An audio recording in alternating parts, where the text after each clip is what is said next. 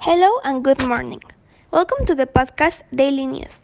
My name is Maria Jose Costeño and today I'm with my partner Isabella Maria Arbea. Today we will be addressing the topic of the importance of coding in our lives. We will also discuss a little bit about an issue that's making a big impact in today's society.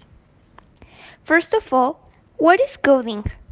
Coding is the process used to devise and order necessary actions to perform a project. It is used for certain machines and devices to start working at the desired time and in the desired way or develop programs for use on computers. Coding has helped a lot of people when they program several things, either from an app to a machine or a device. Now that we know this, it's important to know that without coding, computers would literally do nothing. They would be completely useless. That's because source code is a set of instructions that tells the computer what to do. Computers have no free, after all, so without explicit instructions, they're just sophisticated hunks of metal. Think of anything you ever done with a computer. Play a video game, send an email, play with friends, buy something on Amazon, etc. Computers are not clever things. However, they are very obedient. They will do exactly what you want them to do, so as long as you tell them how to do it correctly. Learning how to actually code is something really important you need to know before coding. A lot of people think learning how to code is like learning another language. If you learn how to do it correctly, you can do amazing things. Even some people said it's like communicating with a machine or device. There are many different coding languages, but one of the most popular ones is JavaScript, which was specifically designed for dealing with web content. If we think about it, these days it's really easy to create a web page. We have access to Google Sites or even Wix that make it easier for us to create a web page. But if we think it like really deep, how did even people in the past manage to create a website without even knowing how to do it? That is something that amazes me. Technology has upgraded within the years, and you may think coding is something really easy for a machine to do now. But as I said before, coding is something people need to do for machines to work. As I said, technology is upgrading, so there will always be new problems to solve and developers will always be needed.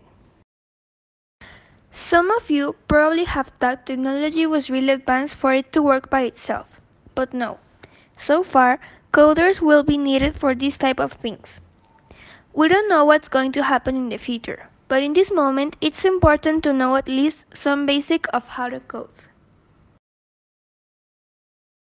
So that was a little bit of information and my opinion on the topic, importance of coding in our lives. Right now, my partner Isabella Marie is going to give her opinion as well on the topic and talk a little bit about the coronavirus, the issue that's worrying a lot of people these days. Start with the coding. Coding is important for a business because with codes they can create apps that they could increase their incomes. Just think, what things do we use in the daily life? We watch Netflix, I don't know, we see a movie because we are bored, we don't have nothing to do, and we want to see a movie, you know, with popcorns, I don't know. We search information in Google for a homework that we have of the school. We play a video game because we are such stressed of all that homework that the teacher gave us and you want just to play a video game to relax yourself, no? We write a document in Word for to finish the essay that the teacher gives to you. I don't know. We buy something in Amazon that that you like it and it have like 20% of discount and you want to buy it. All these things that normally we use in the daily life, they were created by codes. Like all we see, they use codes at every moment. We can stop using it because it's an important thing that we use in our daily routine. Like at, the, at these days, the coronavirus is such a big problem, no? We can just take classes, uh, I don't know, at every hour because we have like our platforms of Google Classroom, Google Docs, and we have all that all that things to do it possible to study. It it it doesn't matter where where you are. I don't know. You can just study. There are like no excuses. And we're going to talk about the coronavirus.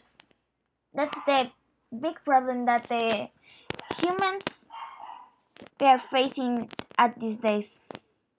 Yes? The coronavirus.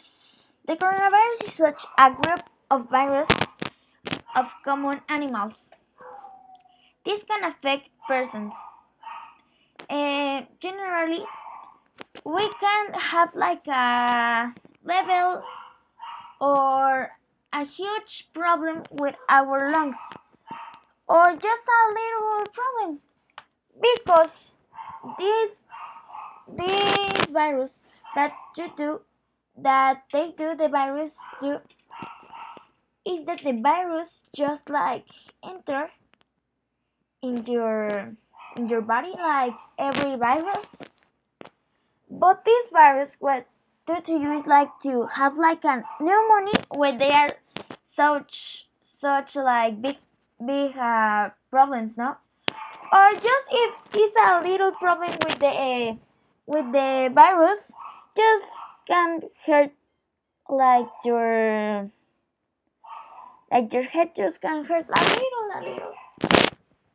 And just can and just can have it that virus like I don't know one week or less no?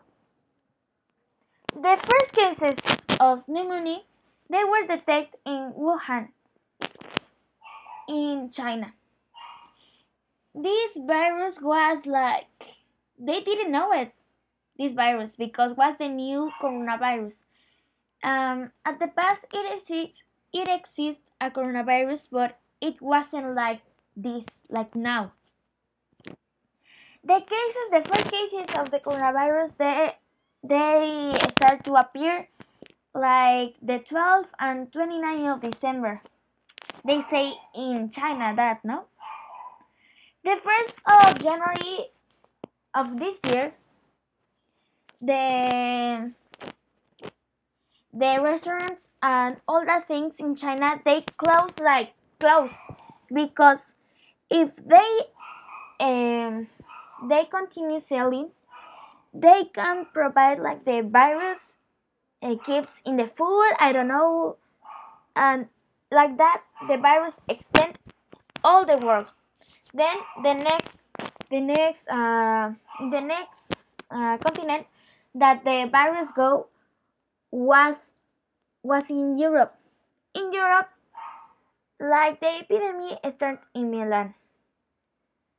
In Milan, they they have like a lot of cases. Like today, like they they die a lot of people, and that's sad because they just can't rest in, in their houses and they cannot be with the virus. But no, they want to to go to the street, I don't know, to buy something.